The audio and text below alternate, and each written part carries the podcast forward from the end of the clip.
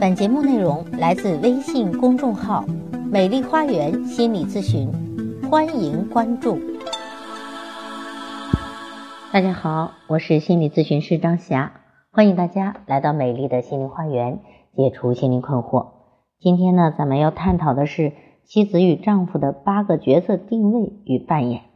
在这里，我重新声明一下，我是国际高级心理咨询师。高级婚姻情感咨询师。那么今天咱们探讨的内容是妻子与丈夫的八个角色定位与扮演。可能大家就会问了，在婚姻中，妻子与丈夫的角色无非就是妻子与丈夫吗？怎么还会有八个角色呢？是的，我的国际高级心理咨询师的论文就是论婚姻中的角色。那作为一个婚姻家庭咨询师，我发现，在婚姻里。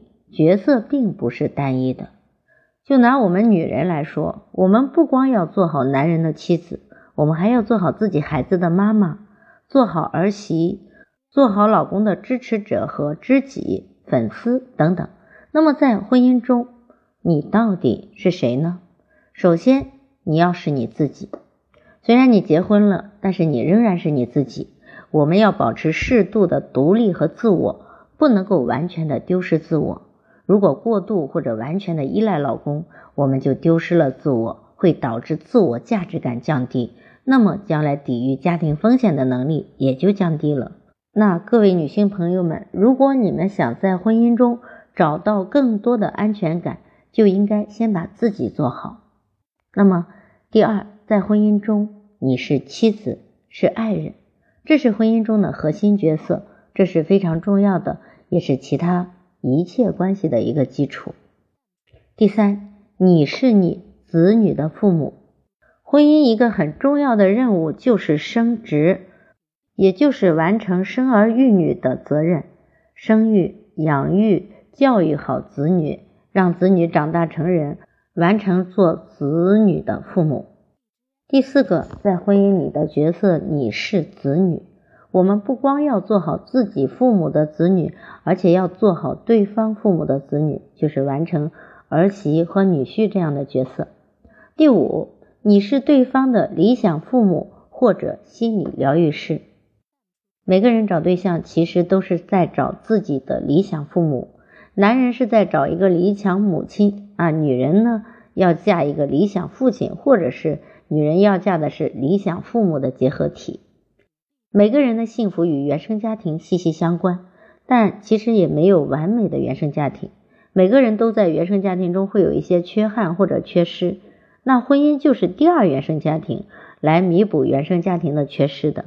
做理想父母，实际上就是满足爱人在童年期的父母之爱的匮乏和愿望，疗愈爱人童年期的创伤。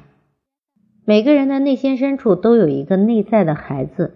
也就是童年期创伤的固化，爱人在你这里得到了童年期匮乏的父母之爱，爱人的内心就被滋养，就会成长，就会跟你建立更加牢固的依恋关系，这就产生了不可替代性。第六个在婚姻中的角色，你是对方的人生导师。既然嫁了这个人，就要和他同甘共苦。每个人都是发展的，每个发展阶段都可能遇到困难挫折。和平静，在这个时候就需要你做爱人的人生导师的角色，给予爱人指点迷津。高德曼理论里面有一条，就是夫妻要让彼此的梦想成真。夫妻俩作为人生的伴侣，一起支持对方的梦想，见证爱人的人生奇迹。那在婚姻的各个阶段，也许你给不了爱人太多的指点，但是你应该给予他信任。理解、支持和鼓励，这些都是不能少的。这就要求夫妻要做对方的朋友或知己，倾听对方，做对方的粉丝和支持者，尊重对方，仰慕对方，支持对方，这样才能够成就一段美满的婚姻。总结起来，我们女人在婚姻里要做什么样的角色呢？第一，做自己；第二，做爱人。第三，做父母；第四，做子女；第五，做对方的理想父母或者心理疗愈师；第六，做对方的人生导师；第七，做对方的知己或朋友；第八，做对方的粉丝和支持者。那么，单一的婚姻角色定位会产生哪些问题呢？从事婚姻咨询这么多年来，我发现很多人的婚姻出问题，甚至最后走向解体，有一个共同的特点，那就是婚姻角色的残缺不全、过于单一，或者是顺序错乱。比如这个八个角色中，有的人仅仅只做了爱人，忘记了做自己，结果陷入婚姻的被动。就如我的咨客小薇，她为了支持老公啊，辞职在家做了全职太太。她把老公看成是自己的天，比自己重要一百倍。她就像一个女仆一样，细心的呵护自己的老公，家里的活一点都不让老公沾手。当然，小薇这样背后是有原因的，因为她的原生家庭里很重男轻女，她的自我认同感是很弱的，安全感缺失，认为爱人就是自己的依靠和定海神针。自从有了家之后，她把全副精力都放在家里了。但当一个人连自己都没有了，那就没有了价值。人家继续留着你，不过是满足对方的控制欲和强大的自我认同。一旦婚姻进展下去，爱人就不会仅仅满足于这一点了，因为爱人最终不是用来控制的，也不是用来刷存在感的，更不是用来依赖的，而是用来爱的，用来享受的，用来陪伴的，用来成长和完善自己的，和自己灵魂共振的。而小薇在生了孩子之后，婆婆来帮忙带孩子，在这个家里，第一位置是老公。第二位是婆婆，第三位是孩子，她的地位就是最低下的了。越是卑微，越被人瞧不起。婆婆也认为她配不上自己的儿子，全靠自己的儿子养着，没有人会正眼看她或者重视她。这样一个毫无价值感的女人，卑微到骨子里，完全丢失自我的女人，是毫无魅力的。老公对她越来越厌倦，越来越忽略。最终出轨了一个女人，常常晚回家，甚至不回家，到最后要求小薇带着孩子和婆婆回老家去生活，名义上是为了孩子上学，实际上还是为自己出轨找方便。而逆来顺受的小薇这个时候才发现自己完全没有反抗能力，因为她在经济上、精神上是完全依附于老公的。这不仅让老公很厌倦她，也觉得很累，远离她，而且让小薇特别的被动，毫无还手之力。所以呢，我们仅仅做一个好爱人，把自己给丢了，这是角色单一造成的危害。仅仅做一个贤妻良母是不够的，我们还要做好自己。而且夫妻角色过于单一，也会影响到婚姻的质量。比如，只做子女或者只做父母，都会导致夫妻关系的不稳定。婚姻需要综合的角色，是多种角色融于一体的，不能够顾此失彼。只有各方面的关系都协调好，才能够成就美满的婚姻。任何方面有缺失，都会造成婚姻的不平衡或者不协调。比如，如果你在生了孩子之后，光顾着照顾孩子，只做好你子女的父母的角色，或者只做好你父母的子女的角色，忽略了爱人的角色，就很容易导致爱人不满足而出轨。而如果你过于照顾你的原生家庭，只顾做好你父母子女的角色，比如对你原生家庭的父母过分照顾，那无论是男方还是女方，都会引发婚姻的矛盾。比如我的咨客小 A，他年薪一百万。却会拿出三十多万来给他的父母，理由是父母和哥哥都没有工作，需要照应。其实是他的父亲常年赌博，他的哥哥不务正业，而且他的父母认为我女儿一年挣一百多万，拿出个几十万来给我们，又怎么不可以呢？女儿是我养的呀，这让她的老公非常的心里不平衡。我们夫妻俩辛辛苦苦挣的钱。为什么你都要无原则的贴补你的娘家呢？而你这样不停的给他们钱，其实是害了他们。他们有手有脚的，哎，现在就变成了我们这个小家庭的寄生虫了。而小 A 这背后也是有原因的，是因为他的原生家庭是非常的重男轻女。为了证明自己的价值，小 A 虽然结婚了，但是仍然寻求父母的认同。这就好比人在婚姻中，心却在娘家，他讨好自己的父母，无原则的供养娘家人，这背后其实是值得理解的。但是由于他把与父母的关系凌驾于夫妻关系之上，最终导致了老公的愤怒和出轨。老公还理直气壮地说。与其让你无原则的供养你的娘家人，我还不如把自己活好呢。这就是在夫妻关系中，妻子的角色太单一了，只注意做好子女，只照顾他的爸妈，而影响到婚姻关系的一个典型案例。那么，夫妻俩的这个八个角色定位和扮演的最佳方式是什么呢？首先，婚姻中夫妻俩的八个角色定位都是有先后顺序的。要有正确的顺序，才能够理顺婚姻。那婚姻里正确的婚姻角色的顺序是：先做自己，再做好爱人，再做好子女的父母，最后做好父母的子女。这几个顺序不能乱，乱了的话就会出问题。也就是说，婚姻的主营业务是夫妻的婚姻生活，副业是养儿育女，边缘业务是赡养父母。因为在婚姻关系中，夫妻关系是第一位的。心理学家曾奇峰说，夫妻关系是家庭的定海神针。也就是说，在婚姻里，第一关系是夫妻关系，这是最最重要的关系。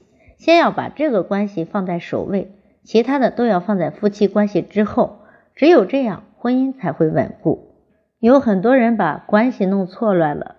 有的把子女关系放到首位，比如妈宝男维护母亲；有的把父母关系凌驾于夫妻关系之上，这都是常见的婚姻角色的错位。在婚姻中，女方最容易犯的错误就是把孩子放在丈夫的前面，让孩子成为了婚姻的第三者。比如，在生完孩子之后，女方把注意力全部转移到孩子的上面，忽略了对老公的关注，导致老公。心理失衡，家庭不稳，这种情况非常多。在我的婚姻咨询中，男方出轨的情况很多都是在哎有了孩子之后出轨的。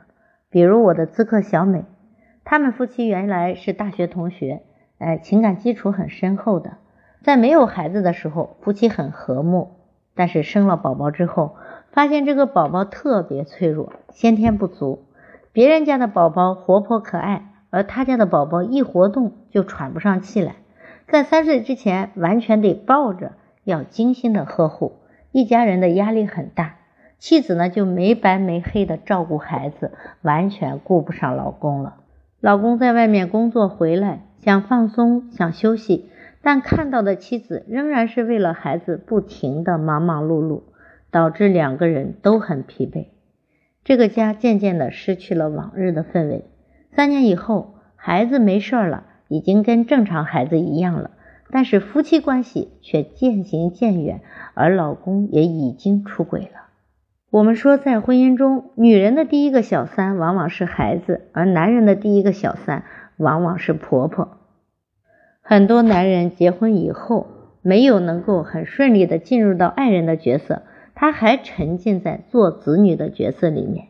一方面，可能是这个男人。在情感上过于依附父母，处于亲子关系的舒适区，也许呢，他还是一个巨婴，没有长大成人。一方面是有的父母舍不得自己的子女成长独立，比如有一些婆婆，儿子结婚之后，她有分离焦虑，十分的不安，怕儿子不需要自己了，就会不断的施压给儿子啊，干涉儿子的生活，要求儿子按照自己的意志去生活。所以，在这个过程中，往往不是夫妻之间的矛盾，而是自己的父母与爱人之间的矛盾，甚至可以说是夫妻有一方代表父母来跟自己的爱人过日子。对于婆媳关系凌驾于夫妻关系之上，导致很多婚姻关系出问题的太多了。比如我的有的女性咨客坚决要跟丈夫离婚，因为她的老公完全服从于她老妈，她老妈的要求就是婚姻的生活准则。连一周过几次夫妻生活都不要被他老妈管着，当然呢，这背后都是有原因的。有的因为她老公是单身家庭啊，从小跟她的老妈呢相依为命，所以呢，他把母亲的位置放在妻子的位置上面。但是这样的婚姻是畸形的婚姻，必然会导致妻子的愤怒和失衡。而正确的婚姻排位应该是把夫妻关系放在第一位，子女关系、父母关系都是靠后的。再就是怎么搞好与父母的关系呢？我们都知道。历来婆媳关系是最难搞的，如何才能搞好婆媳关系呢？如何才能做好儿媳或者女婿的角色呢？这里有个窍门，就是要把位置摆对，要把对方父母的关系放在首位，把你的父母放在次要的位置上。只有这样，你才能够容易搞好这个关系。先做对方父母的子女。对男女来说，也就是先做好女婿或者儿媳这个角色，因为这对夫妻关系很重要。你如果重视伴侣的父母，把对方的父母放在自己的父母前面，这会让伴侣感到欣慰和感激。比如我的咨客小丽，原来与婆婆处的关系并不好，她认为婆婆疏远她，因为婆媳关系不和，也经常与老公闹矛盾。后来，小丽来做疏导，意识到如果要跟老公处好关系，必须跟老公的妈妈处好关系。而且我告诉她，不要指望婆媳关系像母女关系那么亲密，婆媳关系相处啊，要用一些心，要讲究一些技巧。比如，你要把你的婆婆放在你妈妈的前面，刻意对你的婆婆比对你的妈妈还要好。从此以后，小丽就做了改变。她注意买婆婆喜欢的东西，在婆婆面前变得口特别甜，会去讨教婆婆，说婆婆爱听的话，听婆婆讲过去的事儿。渐渐的，他们的婆媳关系越来越好了，因为她总是对婆婆要比对自己的亲生父母还要好。比如买礼物，给婆婆买的礼物都要比自己的爸爸妈妈的还要贵，而且。守着自己爸妈的时候，也经常夸自己的老公，把好处都归在老公的身上。而小丽的老公小王呢，把小丽所做的这一切努力都看在眼里，感动在心里，对小丽的父母也越来越好，整个家庭的氛围其乐融融，越来越和谐。当然，处理好父母的关系也要适度。有些人过重的看重父母关系，比如有婆媳矛盾的啊，老公认为你没有做好儿媳，你跟我妈妈处的关系不好，我就要跟你离；或者有的女性朋友觉得老公没有善待好我的父母，没有做好女婿的角色，我就要跟你离。这种现象本质上还是一个夫妻关系服从于亲子关系，还是没有与父母分离的表现，依然是原生家庭。与新建家庭的边界不清的问题，作为女婿或者儿媳，只是一种对于养大爱人父母的感恩，并没有法律上的义务。在中国的法律上，岳父母或者公婆的遗产呢，女婿或者儿媳也是没有继承权的。但是如果婚姻里搞不好与对方父母的关系，这个婚姻肯定是受影响的。很多夫妻之间的关系。就是因为没有搞好与对方父母的关系，才会导致婚姻危机的。做自己父母的子女是比较容易的，最起码要比做对方父母的子女要容易得多。因为毕竟有血缘关系在，任何一个父母都不希望自己的子女不幸福。但是有的子女本来在原生家庭中就有创伤，与父母关系不和。这就需要在婚后与爱人一起去处理与自己父母的关系，做好自己父母的子女，做好两边父母的赡养工作。这个对你们的婚姻幸福也是密切相关的。但是呢，也要防止过度的付出，防止父母关系凌驾于夫妻关系之上，而且不要太去苛求伴侣，要学会换位思考。很多女性朋友最讨厌的就是自己不仅要成为自己孩子他妈。还要成为老公他妈，老公作为父母的孩子，什么活都不干，把孝敬他父母的活全都转给老婆干，把老婆当成老妈子来使唤。啊，为人子女和为人父母这两个角色，其实都是有法律的约束力的，也就是既有权利又有义务。为人子女意味着成年之后需要孝敬和赡养父母，但这个角色是你个人的角色，不应该强拉硬拽的让你的爱人一起来做，或者说全部都抛给他，除非他愿意配合，否则你不能够过分的强求。这是我们走向幸福必须要摆正的位置。我们来看看婚姻中夫妻关系的特殊性。夫妻关系之间呢，就像两个交叉的圆，这两个交叉的部分有孩子，有性，其中性是比较特殊的部分。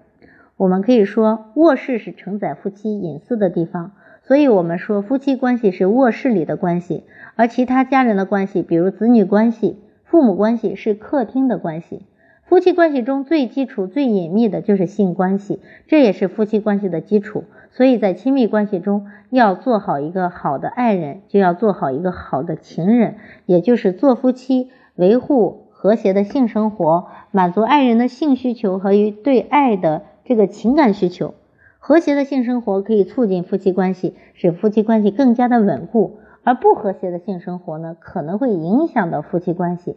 所以，性爱是夫妻关系的一个基础，夫妻之间的情感浓度对于婚姻质量也是有影响的。夫妻的感情越好，情感浓度越高，婚姻也就越甜蜜。再就是我们来看爱人这个角色的特殊性，在爱人的角色中，还要拥有冲突管理的能力，能用正面积极的视角和方法去解决问题。夫妻之间有问题、有冲突是很正常的，还要本着以情动人的原则，因为夫妻是爱人，要以爱为主，因为有了爱，家才成了讲情的地方。不是讲理的地方，爱人这个角色的重点就在于爱。只要急着爱去解决事情，一切都会因爱而化解。那么在爱人的角色中，还要拥有转向彼此的能力。高特曼理论指出，能够说出你的需求，能够注意对方发出的邀请并积极的回应，日常生活中的小时刻，实际上也都是建立健康关系的基石。有一句话说，爱其实就是一些习惯。是一些日常行为的习惯啊，就是夫妻之间这种互相回应啊、沟通的习惯。做爱人还是有一点特殊性，就是要忠贞，满足爱人对于忠诚的需要。爱情是排他的，任何的出轨背叛对于婚姻都是致命的打击。据二零一五年的婚姻调查，在婚姻的磨合阶段，恩爱夫妻最欣赏爱人的是责任感，对于婚姻忠诚度以及孝敬父母。而真挚的夫妻最不能够容忍的是爱人的不沟通、出轨和不关心家庭。在现代社会中，由于女人必须要去生育子女，所以在生育子女、怀孕和养育孩子期间，很多的女性被迫离职，为家庭做出牺牲，因此必须要做上几年的家庭主妇。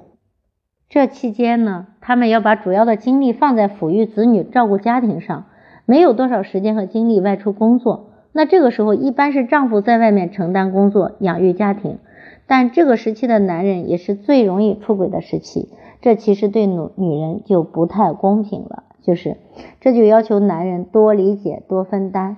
夫妻是情感的共同体和利益的共同体，两个人的幸福是连在一起的，只有两个人共同努力、共同分担，那这个家才会更美好。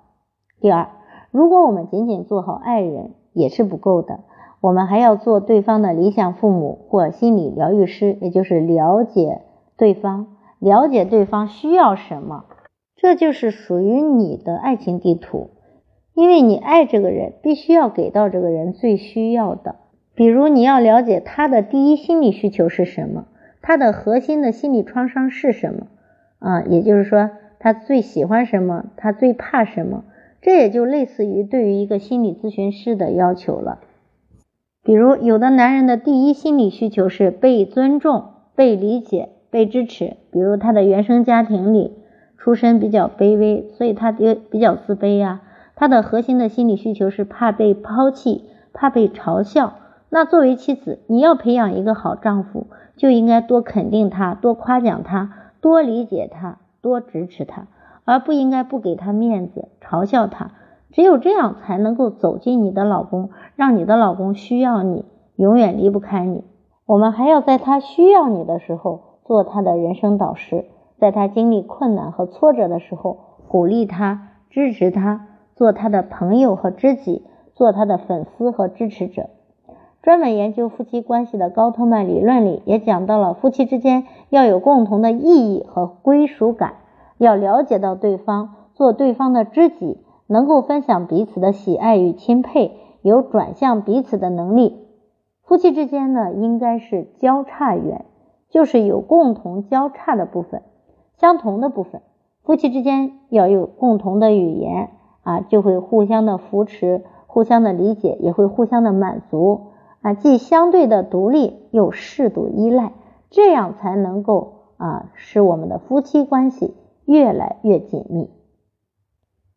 婚姻中，特别是男人会特别的在乎面子，而中国的男人更好面子，他们希望被女生崇拜，希望自己的妻子能够是自己的粉丝和支持者，有欣赏有崇拜，这样才能够满足男人当英雄的心理情节，他们才会有男性的尊严。觉得受到了足够的肯定和重视，这样他们在这个家中也才有存在感和价值感。高德曼理论的第二条是学会分享彼此的喜爱和钦佩，这就要求夫妻之间呢要有欣赏，最好能够成为忠实的粉丝或者支持者，一定要侧重于彼此的好感和尊敬，表达对于彼此的感激和钦佩，因为信任和欣赏是美好感情的基础。而怀疑和轻视则是破坏关系的，所以聪明的女人在婚姻中要学会放低自己，学会示弱。啊，只有你的弱才能够显示对方的强，给他一个展示自己能力的机会，要重视他，肯定他，并积极的回应他，让男人在婚姻里有自尊、有自信，这对男人很重要。所以，我们作为女人，虽然我们强调第一要做自己，比如说要有自己的事业。要经济独立，但是我们在情感上一定要和男人有交叉，一定要有适度的依赖啊，适度的依赖你的老公，让老公知道你需要他，你爱他，你欣赏他，并给予老公肯定和支持，善于接纳和鼓励，这是婚姻中很重要的能力。根据罗森塔尔效应告诉我们，对一个人传递积极的期望，就会使他进步很快，发展的更好。这同样适用于夫妻之间，你的欣赏会让对方感应到，对方也会努力的把自己变成一个优秀的爱人。夫妻之间是互相成就的，你对他的好，他会有感觉，一般也会投桃报李的。好的伴侣关系都是相互成就的，是你塑造和支持出来的。那为了我们美好的婚姻，就让我们努力的做对方的粉丝和支持者吧。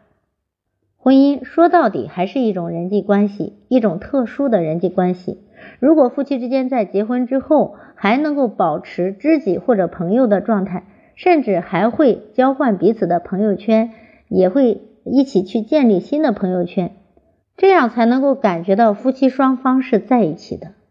咱们最后来总结一下：如果在婚姻里任何的其他关系超越了夫妻关系，那就是本末倒置了。应该让夫妻关系。哎，居于婚姻关系的首位，只有把爱人放在首位，做好爱人这个角色，夫妻关系才能够稳定和长久。婚姻里的八个角色定位和扮演是有顺序的，除了我们首先做自己之外，婚姻里的夫妻关系是第一位的关系，第二位是做自己子女的父母啊，第三位是做自己父母的子女。当然呢，做自己并不是完全依赖的。夫妻之间还要有适度的依赖，适度的依赖是一种信任，也增加了对方的存在感。适度依赖，彼此欣赏，共同进步，各自保持人格的独立，能够对自己负责，这样的婚姻才会稳固。我多年的婚姻咨询经验的总结啊，我总结了一套所有女人都需要的御夫之术啊，最好的御夫之术。如果大家需要的话，可以关注我的微信公众号。美丽花园心理咨询，好。如果大家在婚姻方面有困惑，可以加我的咨询微信，预约我的咨询时段。我的咨询微信是美丽花园的手写大写字母，也就是大写的 M L H Y 加数字一二三四五六七八九啊，这是其中的一个微信。另外一个咨询微信是首席心理咨询的小写字母全拼，首席心理咨询的小写字母全拼。大家注意，咨询是收费的。不能够接受收费的咨客，欢迎你们关注我的微信公众号“美丽花园心理咨询。好，今天的分享就到这里了，谢谢大家的收听，再见。